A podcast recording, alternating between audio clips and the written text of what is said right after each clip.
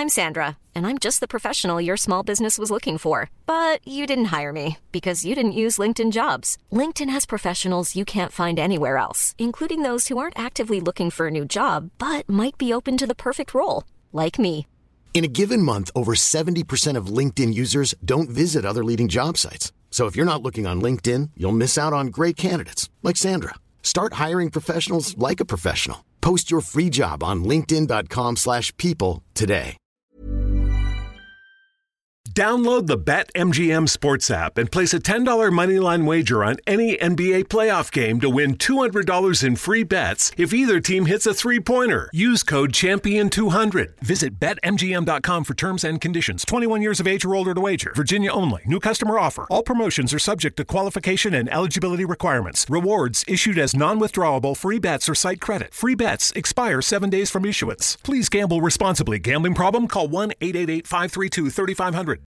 There's never been a better time to find out why BetMGM is the king of sportsbooks. Download the BetMGM app and place a $10 moneyline wager on any NBA playoff game. If either team hits a three-pointer in the game, you'll win $200 in free bets. Just use code Champion200 when you make your first bet. Sign up now and discover BetMGM's daily promotions, boosted odds specials, and more. Download the app or go to betmgm.com and use code Champion200 to win $200 in free bets if either team hits a three in any NBA playoff game. Visit BetMGM.com for terms and conditions. 21 years of age or older to wager. Virginia only. New customer offer. All promotions are subject to qualification and eligibility requirements. Rewards issued as non withdrawable free bets or site credit. Free bets expire seven days from issuance. Please gamble responsibly. Gambling problem? Call 1 888 532 3500. Juan Ramón Rayo, profesor de la Universidad Francisco Marroquín. Buenas noches.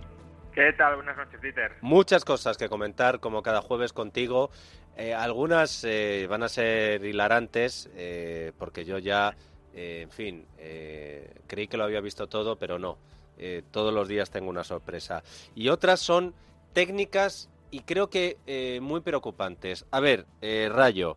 Eh, hoy el dato del día es que la industria ha sufrido la mayor subida de precios en la historia de nuestra democracia. ¿Esto es preocupante? ¿Esto tampoco es para tanto? ¿Qué te parece? Hombre, yo creo que es muy preocupante, eh, porque además no es algo que se produzca aisladamente. Estamos en un contexto de aceleración de la inflación dentro de España y este dato, el dato de la evolución de los precios industriales, que han subido un 32% con respecto al mismo periodo del año anterior, lo que anticipa es que esta inflación al menos va a seguir durante alguna temporada más, porque los precios industriales son los precios a los que las empresas productivas, las fábricas, venden a los distribuidores. No son los precios que pagan los consumidores. Los consumidores no compramos directamente en las fábricas, pero si compramos en los centros de distribución, si compramos en supermercados, hipermercados, etcétera. Entonces, claro, si los precios a los que venden las empresas que terminamos comprando en los supermercados se les han encarecido a los distribuidores, al, sector minorista un 32%, que no va a suceder con los precios que pagamos los consumidores. Si el sector de la distribución no sube precios, pues imaginemos el, eh, lo que se le está estrechando el margen de beneficios, si es que siguen teniéndolo, en el sector de la distribución. Te suben los, los costes de lo que estás comprando para vender un 32%, pues es que te machacan terriblemente.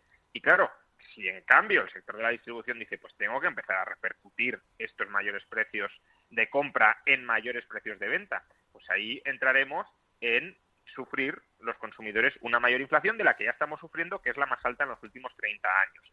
Y además es que todo esto, y además aquí ya lo fuimos explicando que esto podía terminar pasando, se realimenta por otros circuitos. No es posible entender, por ejemplo, el conflicto laboral, la huelga salvaje de Cádiz, sin eh, el contexto inflacionista, porque la principal reivindicación de, del sindicato es que este año se suban las remuneraciones de los trabajadores en un 5,4% para compensar la inflación. Y este fenómeno, que además también está en parte detrás de las quejas de los agricultores, a ellos les encarecen los costes y los supermercados luego no les están pagando más para no repercutirlo a los consumidores, que también está en parte detrás del desabastecimiento de las automovilísticas, eh, se les encarecen los costes y además no hay suministro regularizado, de modo que tienen que suspender la producción. Incluso hasta cierto punto podríamos decir que está detrás de las reivindicaciones de los transportistas, porque me suben mucho los costes y además el gobierno me añade un peaje. Toda esta conflictividad debida a la inflación eh, pues se realimenta a sí misma y como vemos, a tenor de los precios industriales hasta el mes de octubre, no parece que la cosa esté de momento remitiendo. Por cierto, Rayo, que em, el conflicto de Cádiz parece que ha llegado a un acuerdo y de lo que sabemos de ese acuerdo es que eh, los sindicatos han pactado con la patronal del metal. Dice, bueno, vosotros en el convenio nos subís el salario un 2% y al terminar eh, este año vamos a ver cuál es el IPC eh, con el que se termina.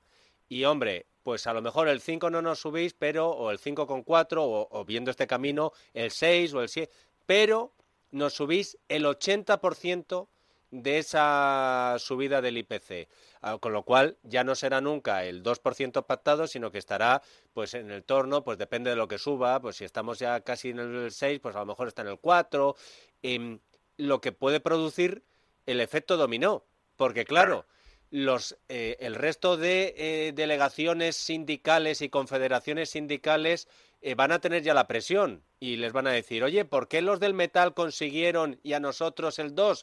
Y, eso ya saltará ya no de UGT a comisiones. El siguiente convenio de no sé dónde dirá, oye, ¿y por qué los de y a partir de aquí, ¿qué rayo? Porque tú me has estado diciendo siempre que eso era una de las cosas que eh, nos iba a marcar la tendencia. O íbamos a una inflación súper disparada o una contención de salarios y al final ya hemos visto cómo ha terminado esto. Claro, efectivamente. Em, esto genera un efecto arrastre también a otras negociaciones colectivas y también a la espiral precios-salarios de la que hablábamos, porque, eh, claro, si los empresarios terminan compensando casi con el 100% de la inflación a los trabajadores, pues los propios empresarios tendrán incentivos a intentar trasladar esta alza, este incremento de, salarios a los precios. Y además el precio en este caso es del metal, con lo cual si se encarece el metal eh, las empresas que consuman el metal para transformarlo adicionalmente verán encarecidos sus costes, con lo cual también tendrán que subir precios, etcétera, etcétera, etcétera. Y si además a todo esto le añadimos que el Banco Central Europeo parece estar a por uvas, porque ayer eh, uno de los miembros de su Consejo de Gobierno básicamente dijo que Europa está sufriendo una presión inflacionista debido al encarecimiento de costes, lo cual es cierto, pero que no tiene nada que ver con la política monetaria y con la política fiscal que se adopta en, la eurozona, incluso sugirió que como los costes están perjudicando a la economía, y lo estamos viendo, que la economía se está ralentizando, pues que a lo mejor incluso tienen que relajar todavía más la política monetaria. Claro, si, si todo esto se va conjugando, la cosa no pinta bien. Es verdad que de momento parece que las expectativas de inflación en Europa todavía no se han desanclado, que los salarios, con la excepción de estos casos concretos, no están aumentando al ritmo de los precios, pero es que, como decías, esto puede empezar a cambiar muy rápidamente y si cambia, pues ya estamos en un lío bien grande metidos y el Banco Central Europeo en ese momento ya tendrá bastante menos capacidad de reacción. Por cierto, que hablando de UGT, eh, y a esto decía yo que vamos a la parte, yo no sé si hilarante, eh, pero por lo menos a mí me ha sorprendido. Eh, de pronto ver a un grupo de influencers, youtubers, tiktokers, eh, he echado de menos a Juan Ramón Rayo, eh, anunciando la creación de eh, un sindicato, UGT, un sindicato de influencers. Pepe Álvarez, líder de UGT, lo explicaba así. La UGT hoy, ayer, mañana contribuyendo a la lucha eh, por la mejora de las condiciones de trabajo, en este caso de los nuevos colectivos. Vais a tener un espacio eh, para que podamos trabajar de manera conjunta. ¿Te apuntas? ¿Puedes desmentir de forma categórica, Juan Ramón Rayo, que em, estabas planteando eh, la posibilidad de apuntarte al sindicato de influencers, youtubers, eh, tiktokers eh, de la UGT. ¿Podemos desmentirlo? Sí, yo creo que podemos desmentirlo además de raíz, ¿no? Porque creo que es una idea bueno, primero que no sabemos muy bien para qué es esto, porque yo he debatido, he hablado con algunos de los promotores, no de la UGT, sino de los eh, influencers o creadores de contenido que están detrás de, esta campaña y cada uno me dice una cosa, que es para una cosa distinta. Si no ve el vídeo, pues eh, se mencionan mm, objetivos como que hay que garantizar la pluralidad, el pluralismo político e ideológico en las redes sociales, como si no estuviera garantizado. Cualquiera que quiera exponer sus ideas en YouTube, por ejemplo, pues se abre un canal y ya está. Em, que esto pues suena más bien a que quieren, todo el colectivo que lo ha promovido, casualmente todos están en el lado izquierdo del espectro político, parece como que estén pidiendo que, que YouTube los posicione mejor. Ellos lo niegan, que no es eso, pero en el vídeo básicamente están diciendo... Dunkin' Refreshers are the perfect way to get a little more out of your day. With more tropical flavors like new mango pineapple and more ways to get glowing. Available with green tea, coconut milk, or lemonade. You've got what you need to make the most out of every moment, even the ones spent stuck in traffic. what a beautiful day. Sip into all your favorite Dunkin' refreshers like new mango pineapple. America runs on Dunkin'. Price and participation may vary. Limited time offer. Additional charges may apply. Algo muy parecido. Luego también al mismo tiempo que hay que unirse para combatir los, los discursos de odio en las redes, lo cual casa un poco mal con lo otro, porque parece que estás diciendo que hay que censurar determinados discursos que no te gustan, al mismo tiempo reivindican la libertad de expresión, pero eso, luchando contra los discursos de, de odio y contra los discursos que vayan contra los derechos humanos. Luego, en otras partes del vídeo, parece que quieren constituirse en una especie de lobby para que el Estado regule las redes sociales y las plataformas de contenido en, mayor beneficio suyo. Em, en otras ocasiones dicen que quieren democratizar el algoritmo de las redes sociales porque mm, es, es, creado y está impuesto por multinacionales de manera arbitraria y poco transparente y poco democrático. En otras ocasiones dicen que están ahí para que les paguen más, básicamente, porque consideran que los términos del reparto de, de, los ingresos por publicidad en estas plataformas no, no les es suficientemente conveniente, aunque YouTube, por ejemplo, a los youtubers les da más de la mitad de los ingresos por publicidad que generan, que se generan a través de la plataforma. Luego, si ellos generan su propia publicidad interna, YouTube no se lleva nada de eso. Y por último, también en el vídeo parece como que, que quieran convertir a, a este colectivo de creadores de contenido en una especie de, de, asalariados de las redes sociales, porque dicen, somos trabajadores, hay que avanzar en el convenio colectivo. Y luego Pepe Álvarez lo hemos escuchado. Los trabajadores de los nuevos colectivos. Señores, no perdamos de vista, no nos volvamos locos. Mm, los creadores de contenido son autónomos. Son autónomos eh, porque básicamente están compartiendo los ingresos de la actividad eh, que generan. YouTube u otras redes sociales son meras plataformas que acogen el material que es de los creadores, no es de las plataformas, el material que generan los creadores de contenido, lo alojan como, pues si alguien me alquila un piso o me cede un piso y sin embargo yo no estoy trabajando para esa persona. Entonces, eh, querer introducir aquí burocracia, sindicalización, regulación, eh, al final, hombre, espero que no y, y, creo que no, pero claro, si todo esto va creciendo, creciendo y creciendo, que creo que bueno, al final es más una campaña de publicidad se han montado algunos, pero si esto fuera creciendo, pues es que tenemos la experiencia de Delibero muy cerca. Te matamos a regulaciones, te vas. Pues aquí, claro, esta actividad que es tan libre, tan libre porque te permite, desde donde estés, eh, subir un vídeo, subir el vídeo que tú quieres, con la frecuencia que tú quieres, desde donde quieres, eh, y YouTube no te pide nada, solo que bueno, respetes unas directrices generales, esta actividad que ha permitido que tanta gente se convierta en comunicadores profesionales con cuatro duros, pues se la pueden terminar cargando con este tipo de iniciativas. Capaces son. Eh, bueno, la noticia está en que Juan Ramón Rayo desmiente su incorporación al sindicato. Era necesario desmentirlo. Era ¿eh? desmentir, sí, sí. Había mucha gente que me lo estaba preguntando. Eh, de hecho, era un clamor. Eh, es verdad que Rayo se va a apuntar al sindicato de influencers de UGT, que yo creo que son los únicos capaces de cargarse eh, YouTube, TikTok, eh, Instagram, Facebook y lo que se ponga por delante. Una última cuestión, Rayo, y me gustaría que seas riguroso y justo como siempre. He leído un titular que decía algo así como que España es la economía con más desequilibrios o la más desequilibrada de la Unión Europea.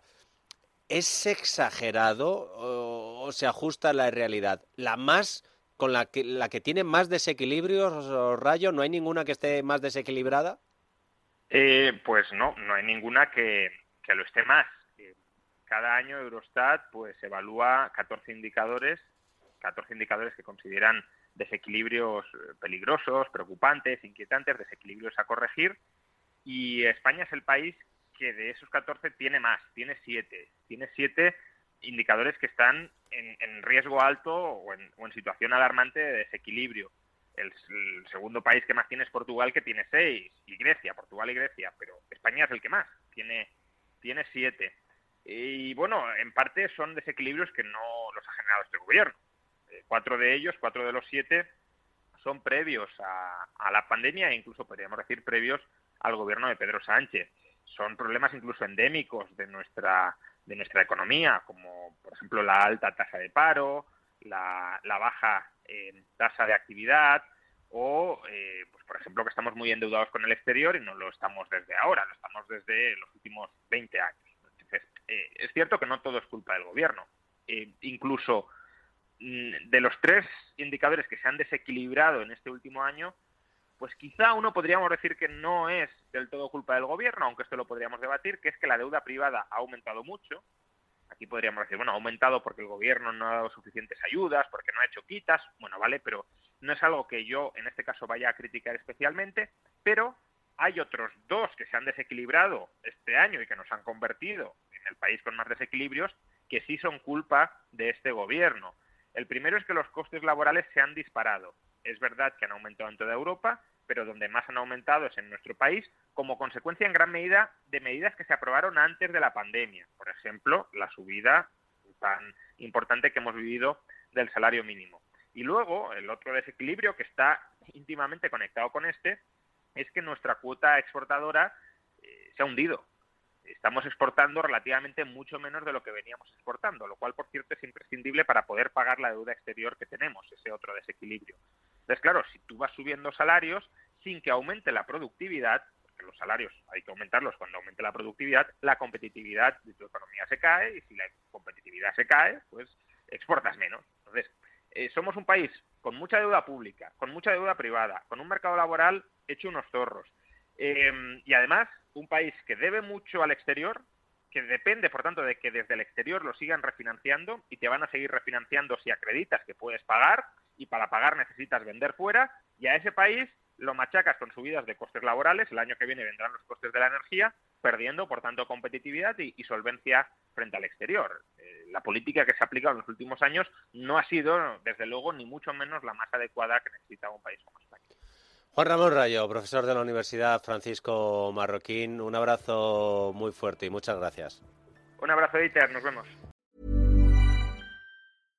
Imagine the softest sheets you've ever felt. Now imagine them getting even softer over time. That's what you'll feel with Bowl and Branch's organic cotton sheets. In a recent customer survey, 96% replied that Bowl and Branch sheets get softer with every wash. Start getting your best night's sleep in these sheets that get softer and softer for years to come. Try their sheets with a 30-night guarantee. Plus, get 15% off your first order at bowlandbranch.com. Code BUTTERY. Exclusions apply. See site for details.